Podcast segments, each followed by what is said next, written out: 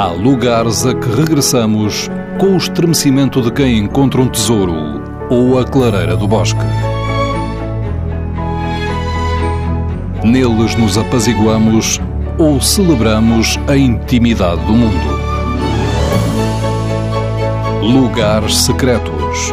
Uma proposta de Fernando Alves com edição sonora de Alexandrina Guerreiro e Erlander Rui. Joel Neto, escritor, Lugar dos Dois Caminhos, Angra do Heroísmo. Eu creio que diria Fajã de São João, na Ilha de São Jorge. É um lugar a que eu regresso com muita frequência, nem sempre fisicamente.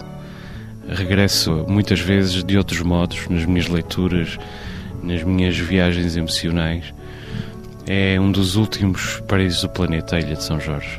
E é difícil conceber o que São Jorge é com as suas 80 fajãs, tantas delas ainda desabitadas, tantas delas que foram desocupadas depois dos terremotos e das tragédias telúricas, tantas delas habitadas mas inacessíveis, seja por que tipo de transporte for, a não ser a pé ou de burro, onde ainda chegam algumas delas mantimentos através de fios suspensos esta fajã em particular, que fica na Costa Sul com uma vista para o pico absolutamente estarrecedora, é um lugar onde eu gostaria de estar, em particular nesta altura do ano, no verão.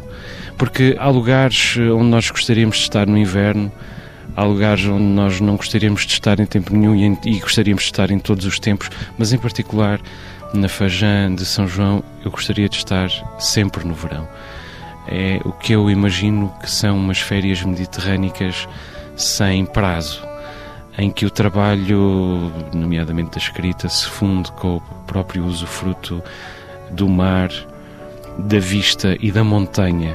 E é isto que as Fajãs têm de tão especial. É que de um lado tem o mar e do outro lado tem montanha. No fundo há duas finitudes e ao mesmo tempo há dois caminhos em direção a duas coisas completamente distintas. Há uma alternativa uma encruzilhada entre o mar e a terra. Na Feijão de São João, quando eu passo lá férias, sento-me na taberna Águeda a comer uh, enchidos e queijos e olhar para o pico, ou mergulho no mar e apanho lapas e como-as vivas, e às vezes apanho-as enquanto estou a nadar, empunhando uma faca à altura da pedra que está por cima da minha cabeça. E estamos meia dúzia de pessoas naquela fajã, um pouco mais em agosto, quando regressam alguns imigrantes que nos convidam para as suas casas, que fazem rodas de chamarrita e que nos recebem como se fôssemos um deles. É exatamente como tantas vezes nós descrevemos qualquer outro paraíso de férias, tendo que em muitos dos outros casos estamos a fabular, mas no caso da Fajã de São João, na costa sul da Ilha de São Jorge, é a pura verdade.